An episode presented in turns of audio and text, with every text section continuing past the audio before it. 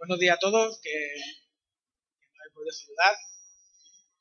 No sé si eh, a raíz de la, serie de predicaciones que estamos haciendo sobre, sobre una iglesia madura o una iglesia saludable, eh, os habéis entretenido a leer eh, los primeros capítulos del libro de Hechos, porque al final es en los primeros capítulos del libro de Hechos en los que nos estamos basando específicamente para poder eh, ver cómo el Señor eh, ha dejado unos principios para ver cómo una iglesia saludable ha de, ser y también para nosotros mismos cómo eh, un creyente, un cristiano saludable, un cristiano maduro, pues ha de ser para que a su vez la iglesia sea el reflejo de lo que es el creyente. Bien sabéis que desde desde hace tiempo, desde, desde el principio, el, texto que se ha leído, el de Hechos 2, 41 al 47, es nuestro texto de cabecera.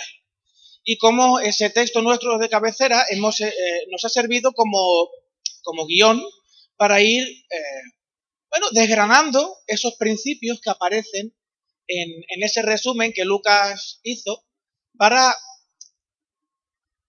para nosotros, pero sobre todo para su amigo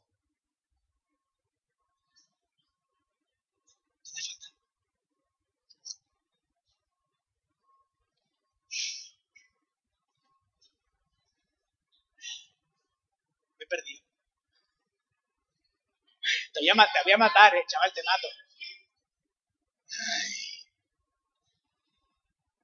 Pues eso, que el, texto de, de, Lucas, de Hechos, que Lucas ha resumido de la iglesia, ¿sí? Voy para ahí, ¿no?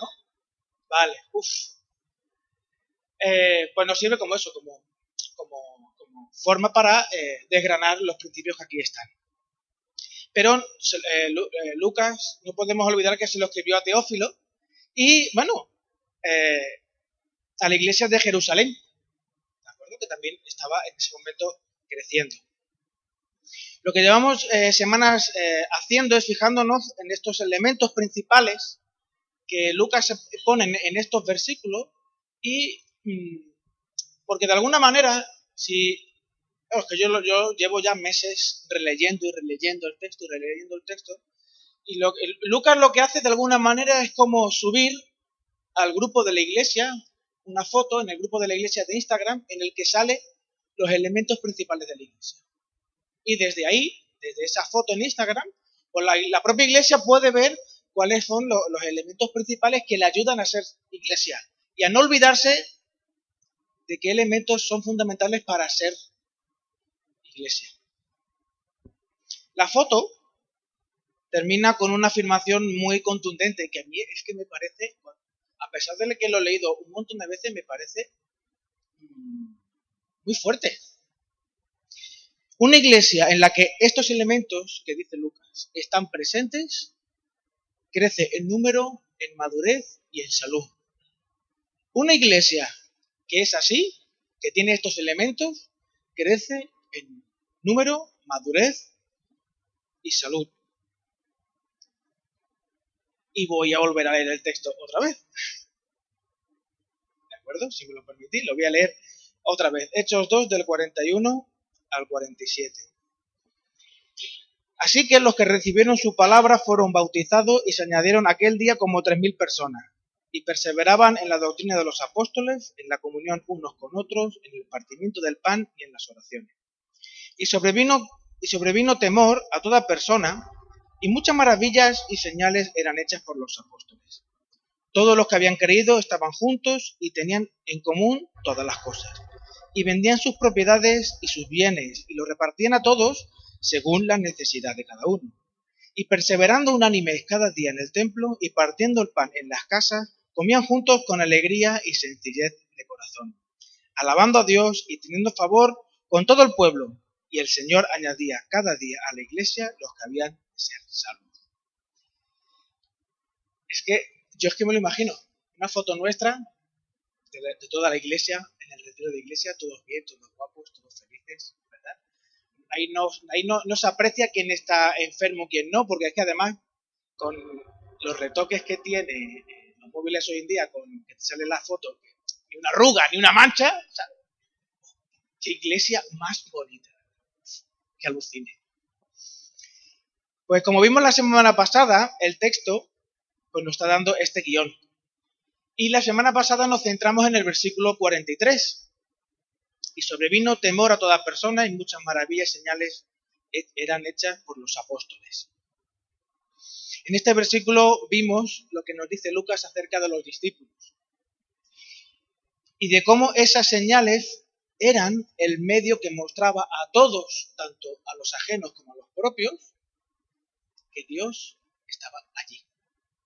Que elementos, que había elementos trascendentes que superaban todo conocimiento y todo y toda capacidad humana que demostraban que en ese grupo de personas ocurrían cosas que no ocurrían en ninguna otra parte.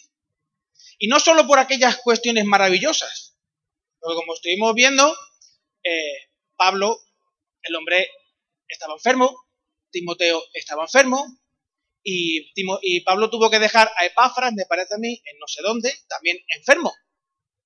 Que la cuestión no era eh, evidencias milagrosas, sino el carácter que emanaba de la iglesia. Y vimos también cómo eh, tras sanar a, un, a un, cojo, en eh, la puerta de la hermosa me parece a mí, pues Pedro y Juan son llamados por, los, por el concilio de los ancianos y, le, y les dicen que no sigan haciendo lo que hacen, etc. Y cuando salen, la iglesia estaba reunida en el, en el culto de oración y cuando salen se acercan a la iglesia y en ese momento la iglesia no ora para que les quite los problemas, no ora para que eh, terminen, el Señor no les dé trabajo para que puedan seguir pagando la hipoteca, lo que sé qué, la iglesia le pide valor para predicar el Evangelio, valor para hablar del Señor. Qué fuerte. El carácter de la iglesia. Cosas que solo Dios puede hacer y eran percibibles por todos. También el versículo 43 nos menciona específicamente a los apóstoles. ¿Y quiénes eran estos apóstoles? Más o menos todos, todos sabemos quiénes eran, aquellos que estaban en el aposento alto, aquellos que recibieron ese, ese zamarreo del Espíritu Santo que les hizo transformarse de tal manera que un Pedro eh, que apenas sabía hablar, un Pedro que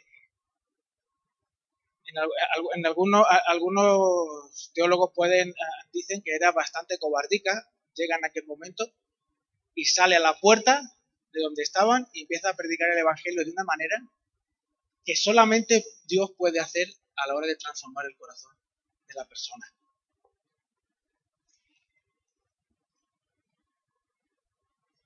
¿Quiénes eran estos apóstoles? No eran los mismos que empezaron. ¿Os acordáis que ya en este momento Judas ya no estaba? Judas el Iscariote ya no estaba. Había otro Judas en su lugar. Y por lo que nos dice el texto, es evidente que... Eh, sí, a lo mejor me he equivocado yo, porque no me mires así. sí, sí, sí. Sí, pero eh, tendría que leerlo, no, no, lo, he buscado, lo tendría que leer, pero era, era Felipe. Sí, pues eso. Me he equivocado yo. Y por lo que nos dice el texto, es evidente que los apóstoles pues dirigían y enseñaban en la iglesia, ya lo dice el versículo 42. Eh, y perseveraban en la doctrina de los apóstoles. Los apóstoles enseñaban. Los apóstoles enseñaban y dirigían la iglesia. Pero ¿cómo lo hacían? ¿Qué debilidades tenían los apóstoles? Porque eran supermanes. ¿Qué puntos fuertes tenían? Los apóstoles, que en un tiempo antes se definían como discípulos del Señor, anteriormente a todo esto, los, los apóstoles todos eran discípulos del Señor. Ahora eran los apóstoles. ¿Y os acordáis en qué momento dejaron, se transformaron o evolucionaron de discípulos a apóstoles? Eh, ¿Os acordáis que dice Mateo 28, 19 y 20?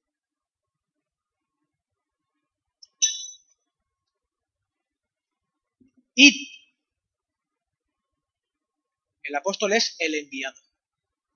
Eso significa apóstol, el enviado. La palabra técnica significa el enviado, el, que va, el enviado. Pues desde aquel momento son los apóstoles. Se presupone que el carácter de este liderazgo estaba marcado por el liderazgo de Jesús. Ya lo dice bien Marcos 10:45. Yo no he venido para ser servido, sino para servir para dar mi vida en rescate por muchos. La palabra líder para algunas personas es de difícil digestión, porque claro, el líder, según se entiende en el diccionario, es aquella persona que es la primera, el primero, el que va adelante, el que está en cabeza. De hecho, en la Vuelta Ciclista, es en la Vuelta a Francia, en el Tour de Francia, es el tete de la course. Lo pone abajo, en la tele, el tete de la course, el cabeza, el que va por delante, el líder. ¿Es en este sentido en el que los apóstoles eran los líderes? ¿En el que eran los primeros, los que iban delante, los que siempre eh, resaltaban y ganaban la carrera? Desde el comienzo del libro de los Hechos hasta llegar al capítulo 6 se ve claramente que los apóstoles guían y enseñan desde el servicio y no desde la exigencia. Habían estado con Jesús. Habían estado con Jesús. El Espíritu Santo estaba en sus corazones eran hijos de Dios y su naturaleza había cambiado. Se desprende de su ser que su forma de hacer no es como la del mundo.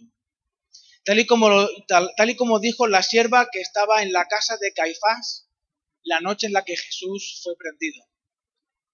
¿Os acordáis un poco de la escena? Lo que sucedió allí. Pedro unos momentos antes le dice a Jesús, yo voy a ir contigo a donde sea. Y sí fue. Estaba allí. Escondido, pero estaba. Otros no estaban. Pedro sí. Y, y, la, y la sierva, aquella mujer que estaba por allí, al verlo le dice, tu forma de hablar, tu forma de comportarte, tú tienes algo que te vincula con ese señor que está allí dentro, ¿eh? Tú no estabas con ellos, no, que yo, dice, pero yo con ellos, no, para nada, no, no, no, tú estás equivocada. Y luego, posteriormente, en, en la puerta, vuelve a decirle lo mismo. Es que los que están con Jesús, los que han estado con Jesús, los que son discípulos de Jesús, los que tienen el Espíritu Santo, no pueden evitar mostrar aquello que son.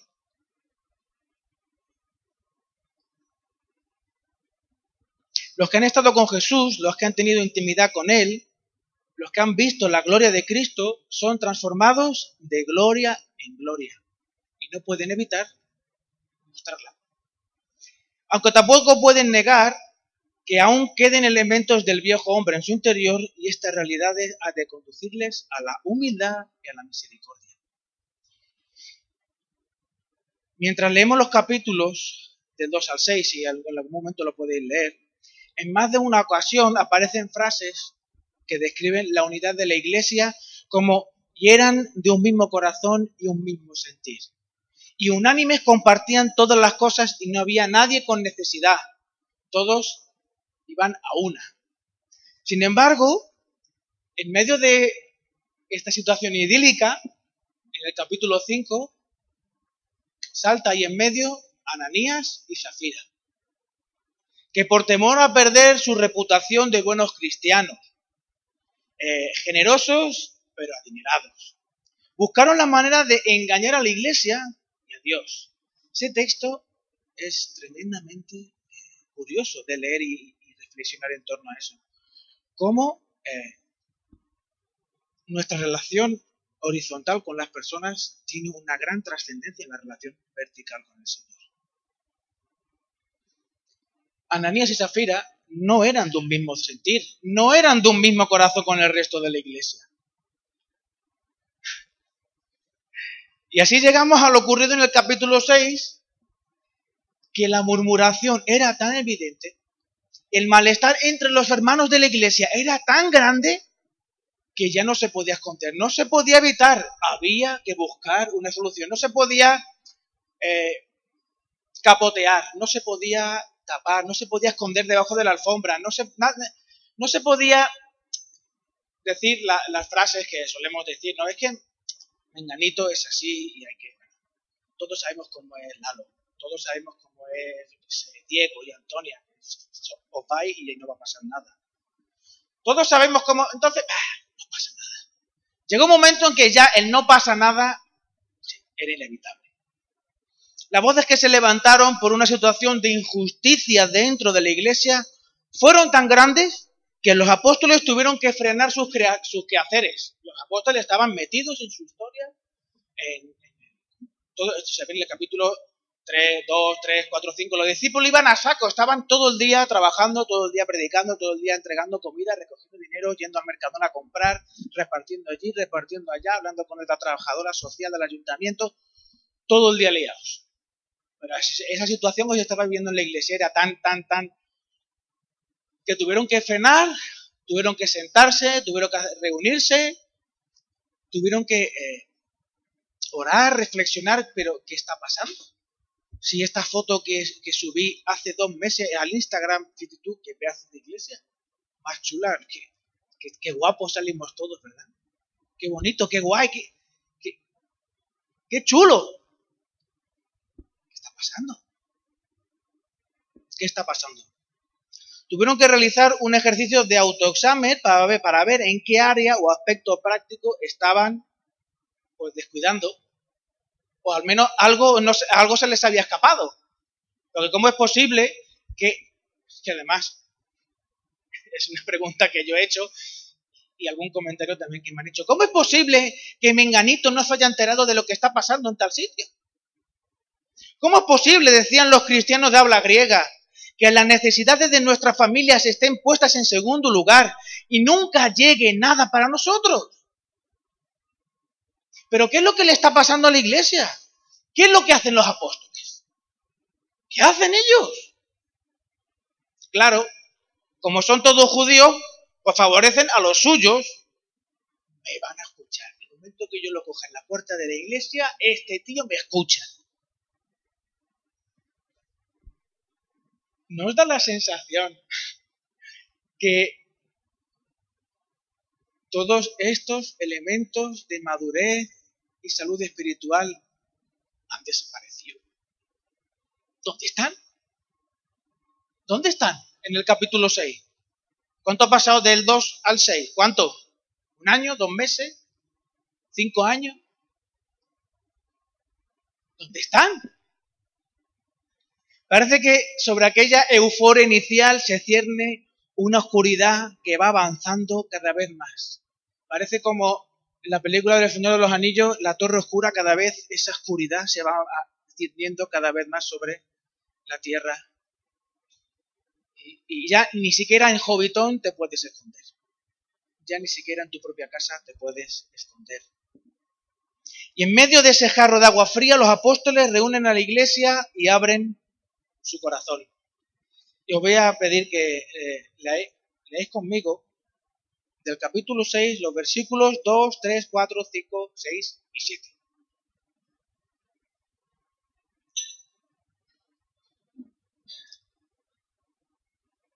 Entonces los doce convocaron a la multitud de los discípulos. Y permitidme que para aquí, a la multitud de los discípulos y está hablando de la iglesia. Ya no son solo creyentes, son discípulos, tal y como ellos eran hace poco tiempo antes. La iglesia está formada por discípulos, no solo por creyentes. Es curioso. Entonces los doce convocaron a la multitud de los discípulos y dijeron, no es justo que nosotros dejemos la palabra de Dios para servir las mesas. Buscad, pues, hermanos, de entre vosotros a siete varones de buen testimonio, llenos del Espíritu Santo y de sabiduría, a quienes encarguemos este trabajo. Y nosotros persistiremos en la oración y en el ministerio de la palabra. Agradó la propuesta a toda la multitud y entonces eligieron a una serie de personas. Versículo 6. A los cuales presentaron ante los apóstoles, quienes orando le impusieron las manos. Y ¡guau! vuelve a pasar lo que estaba pasando en 2. al final. Y crecía la palabra del Señor y el número de los discípulos se multiplicaba grandemente en Jerusalén. Y además, muchos de los sacerdotes, aquellos que se oponían frontalmente, obedecían a la fe. Hermanos, la iglesia ha crecido mucho y el trabajo nos desborda. Nos desborda, decían los, los, los apóstoles. No podemos cubrir las necesidades de todos, es evidente que hay quejas por todos lados. Nos hemos esforzado, pero es evidente que no llegamos. Por esta razón nos proponemos que busquéis a un grupo de siete personas para que nos ayuden en el trabajo de servir las mesas, porque es que nosotros no damos abasto. Yo estoy ya empezando yo me imaginaba, me imaginaba cosas, a lo mejor vosotros eh, no coincidís conmigo, ¿no? Pero suponiendo que fuese una situación semejante a esta, Si alguno de vosotros, imagino ya Pedro, alguno de vosotros subiese aquí y viese la iglesia, ¿no veis un gran potencial dentro de la iglesia? ¿No veis a un montón de gente con un montón de dones que, que pueden hacer un montón de cosas? El potencial de la iglesia es enorme y nosotros no podemos cubrirlo todo. ¿No os parece que es necesario ponernos manos a la obra para que la, siga, la iglesia siga creciendo en discípulos? Es un parafraseo que yo que me he permitido hacer. Una de las características que resaltan en los apóstoles es la visión clara de la iglesia y de su labor dentro de la iglesia. He conocido a más, a más un pastor que en algún momento de, hablar con él y, claro, yo en el seminario, mi mujer y yo en el seminario, o, haciendo prácticas en, alguna iglesia, el, pastor o las personas del liderazgo de la iglesia no hablaban bien, no hablaban bien de la iglesia. No hablaban bien de la y me, llamó la, me llamaba la atención, la verdad. Porque claro, se presupone que cuando uno está eh, sirviendo al Señor en ese lugar en el que esto es la caña, eh, tendría que ser bonito, maravilloso, guay, súper super chuli, súper califragilístico, espiralidoso. ¿Qué les ha pasado a estos hombres, a estas personas? ¿Qué les ha pasado? Porque, siendo realistas, tú eh, lees lo que sucede en los primeros capítulos de Hechos y tú te ves a ti mismo o ves las iglesias en líneas generales y la verdad es que no hemos digivolucionado mucho, estamos más o menos igual. Eh, tenemos a los ananías y las zafiras, tenemos a aquellos que murmuran, porque sí, porque somos, somos seres humanos con nuestras debilidades no hemos cambiado grandes cosas. Lo que sí se mantiene es la misericordia de Dios. Pero, y me llamo, me llaman cuando, cuando analizas tú lo que hacen los, los, apóstoles. Y yo escuchaba lo que me explicaban estos pastores, digo pastores que tienen 40 años de ministerio, 45, 50 años de ministerio, yo pensaba, Señor, yo no, yo no quiero llegar a, yo no quiero, cuando sea mayor no quiero estar así, no quiero ser así, Señor. No quiero ser así. ¿Cómo podemos tener un liderazgo saludable en una iglesia saludable?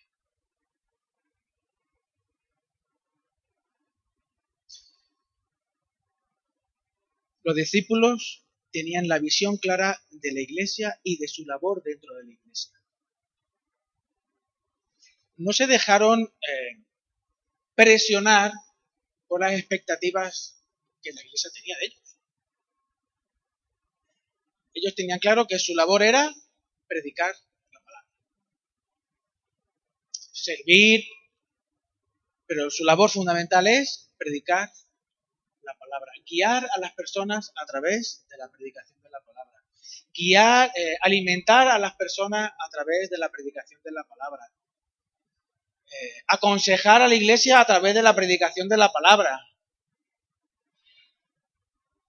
También he conocido a pastores que proyectan su ministerio a través, tomando como plataforma la iglesia. La iglesia me da un sueldo. Y gracias a ese sueldo, pues, como yo entiendo delante del Señor que, pues es que, es que me lo han dicho, no me lo estoy inventando, me lo han dicho. Como yo entiendo delante del Señor que mi ministerio es la obra social, pues yo la iglesia, en la iglesia predico y cuando hay un incendio, o sea, si hay un problema entre un hermano y otro, pues voy, aconsejo lo que puedo y aquí arreando todo el mundo. Pero mi ministerio es la obra social. Yo le, pregunté, pero hermano, ¿cuál es tu ministerio? me dice la obra social. Si eres pastor, no debería de ser la iglesia.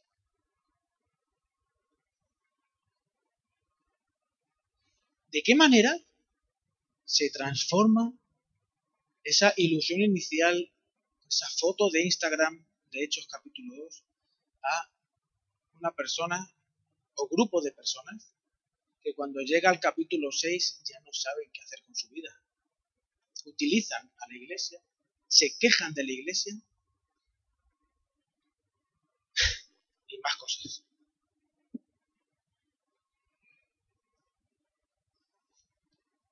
Los, apóstoles no eran, no eran dictadores.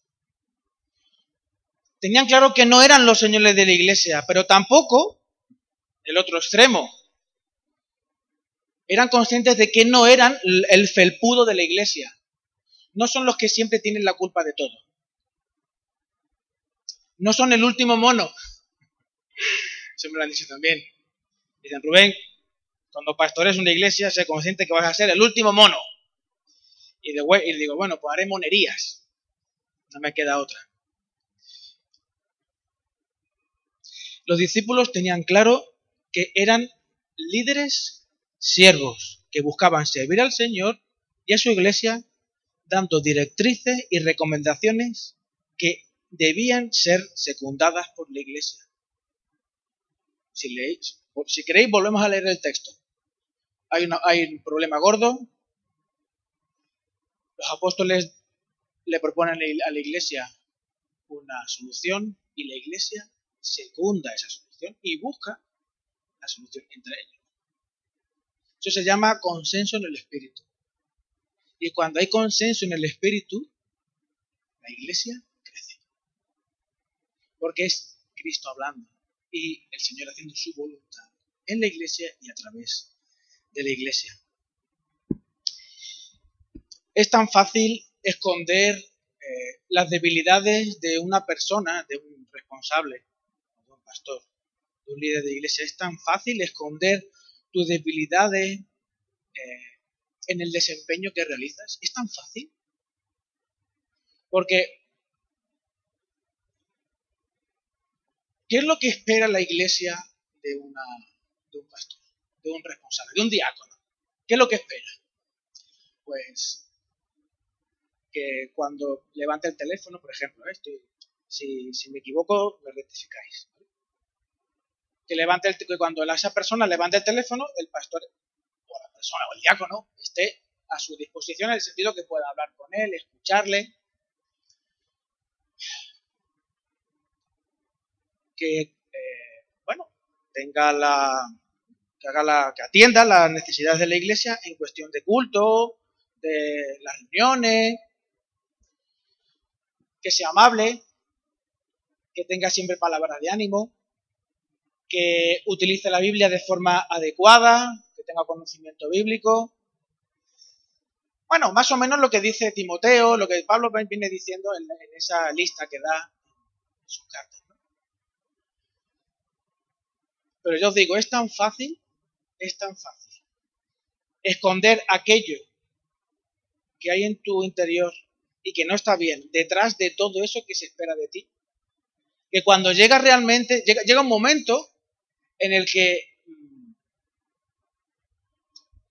hay tanta diferencia entre lo que vives dentro de ti y lo que muestras los domingos en la iglesia. Y no estoy hablando de que tú te, seas adicto a la pornografía, no, no, no, estoy hablando de eso. ¿eh? Lo que estoy hablando es de el motor que te lleva a realmente servir a Dios y a las personas. Porque, mm, ¿qué les llevó, como comentaba, a, estos, a estas personas que ya no entienden que su ministerio es a la iglesia, pero sin embargo, cuando se embarcaron en este barco, quemaron los barcos y se fueron allí a las Américas a lo que es servir al Señor en la iglesia. ¿Por qué? ¿Qué ha pasado? ¿Qué ha pasado? ¿Qué ha pasado?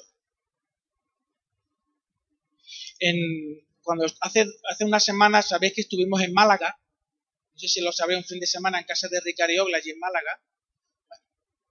pues estuvimos en Málaga hace dos semanas, me parece. Este fin de semana, el, anterior, el primer, bueno, hace dos. Y ellos están viviendo en el Rincón de la Victoria.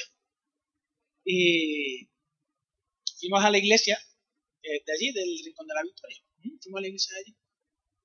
Y bueno, enorme, chulo, guay. Yo hacía ya mucho tiempo que no iba por allí. Y bueno, llegamos a la iglesia y bueno, nos informaron, eh, la persona que presidía nos informó, bueno, toda la iglesia, que eh, los pastores de la iglesia este, estaban, habían estado en, fuera de la iglesia, llevaban ya como dos meses y pico sin, sin ir a la iglesia, porque eh, estaban, estaban muy quemados, estaban tan quemados que, que eh, no eran capaces de, salir de casa, e incluso uno de el, marido eh, había pedido el suicidio evangélico, que es Señor, llévame pronto, y, y no podían, y no podían. Llegó allí y curiosamente, sea, casualmente o causalmente, eh, eh, la, esposa del pastor estaba por allí y subió para informar de cómo estaba todo. Y esa mujer eh, desafió a la iglesia a, que lo que, decían, lo que decían los apóstoles, hermanos, no podemos con todo. Hermanos, no podemos con todo. Podemos. Y mira que, no, eh, mira que nos hemos esforzado, pero es que no podemos con todo. No podemos con todo. Nosotros, Miriam y yo nos fuimos a, a casa de estos amigos porque estábamos muy cansados. Estábamos muy cansados. Y ya os digo, fue un fin de semana de dormir y piscina. Yo estoy viviendo en una urbanización que tiene piscina. Y, y la verdad, como os comenté, yo creo que la semana pasada, yo llevo tiempo reflexionando en cuál es el motor que me lleva a mí a pastorear la iglesia. Porque la, la novia de Cristo, incluyéndome a mí, no, Cristo la ve hermosa, pero es complicada, ¿eh? y, no siempre en mi interior, en el interior de aquellos pastores de esa iglesia allí en Málaga, en el Rincón de la Victoria, no siempre el motor que te lleva a servir es el, más adecuado. Por eso, eh, pensando en mí mismo, en mí, en los diáconos de nuestra iglesia, pensando en que eh, el objetivo de eh, esta serie de predicaciones es evaluarnos nosotros mismos y ver qué tenemos que hacer o qué es lo que el Señor nos invita a hacer para que realmente seamos una iglesia saludable, una iglesia madura. Eh, es evidente, es evidente que una de las cosas que los apóstoles mostraron con claridad era mm, que no son eh, líderes con capa. No son super nada. Son personas. Son personas. Y necesitan, y necesitan ayuda. De hecho, se lo comunican. La, propia iglesia, con, la, con el descontento de la iglesia, los apóstoles vieron claramente aquí, o, aquí ponemos, arrimamos más gente el hombro, o esto, bueno, esto va a ir perdiendo progresivamente, pues salud. Va a ir perdiendo progresivamente salud. Por eso, hermanos, en esta mañana, eh, yo sé que de aquí a enero quedan todavía unos pocos de meses, pero en este enero hacemos eh, renovación de diácono, renovación de cargo de diaconía, porque ya toca dos años. Si no, lo hablamos el otro día, si, estamos, si yo estoy equivocado, me rectificáis, pero ya toca. A los dos años es este, es este enero de aquí qué buena oportunidad para que de entre vosotros salga siete personas, permitidme que lo lea, siete. Lo sé, lo sé, lo sé.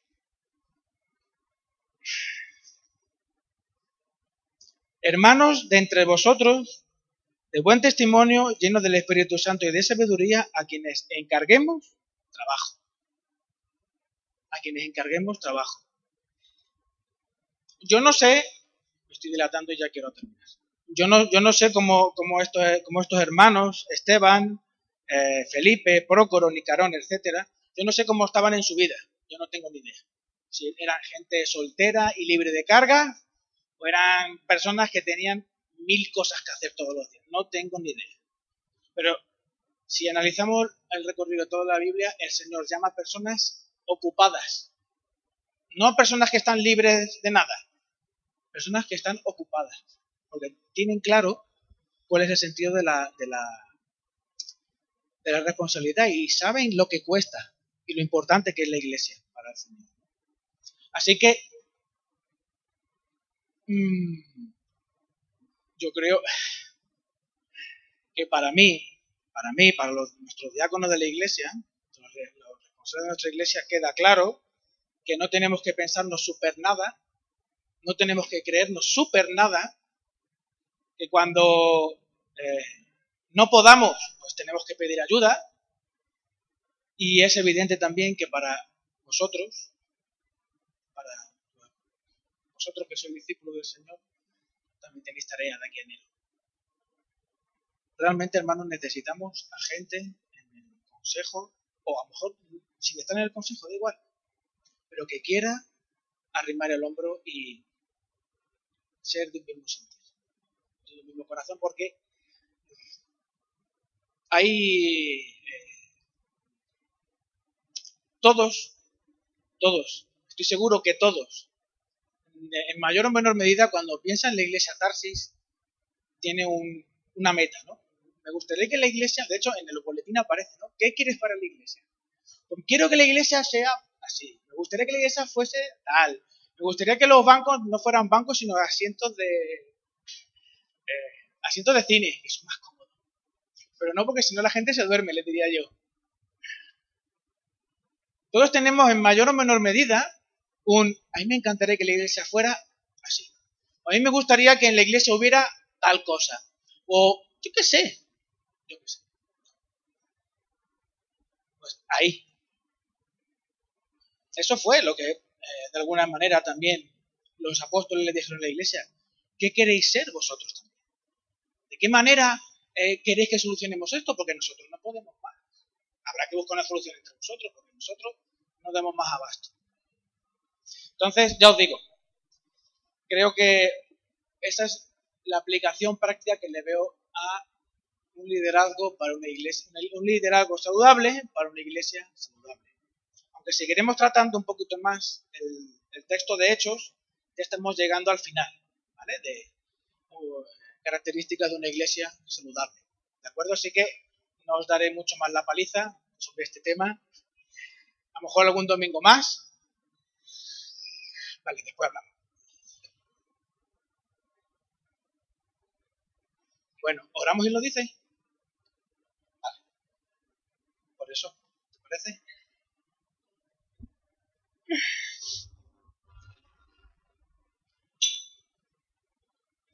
Bueno, Señor,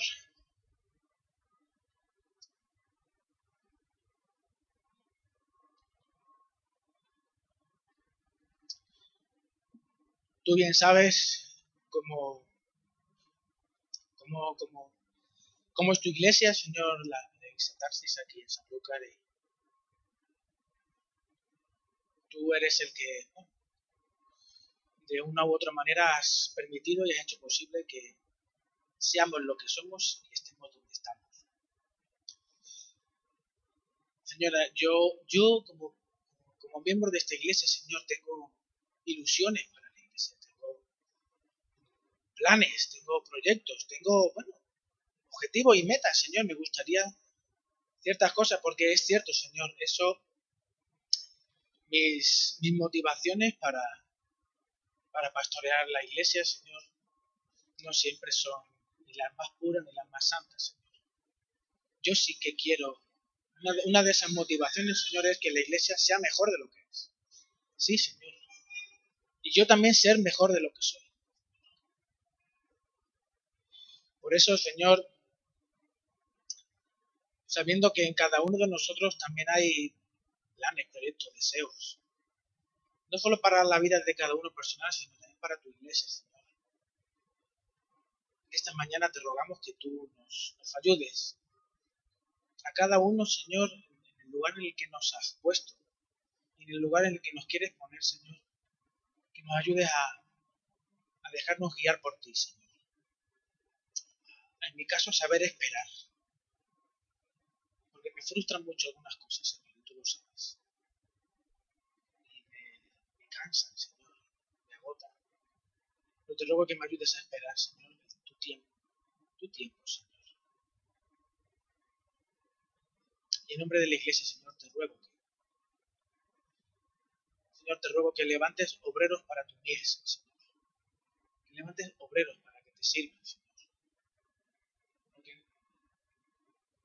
Señor, yo quiero ver una iglesia que crece, yo quiero ver, Señor, una iglesia que madura, yo quiero, yo quiero ver, Señor, una iglesia que afronta los desafíos como esta, Señor como estas, Señor.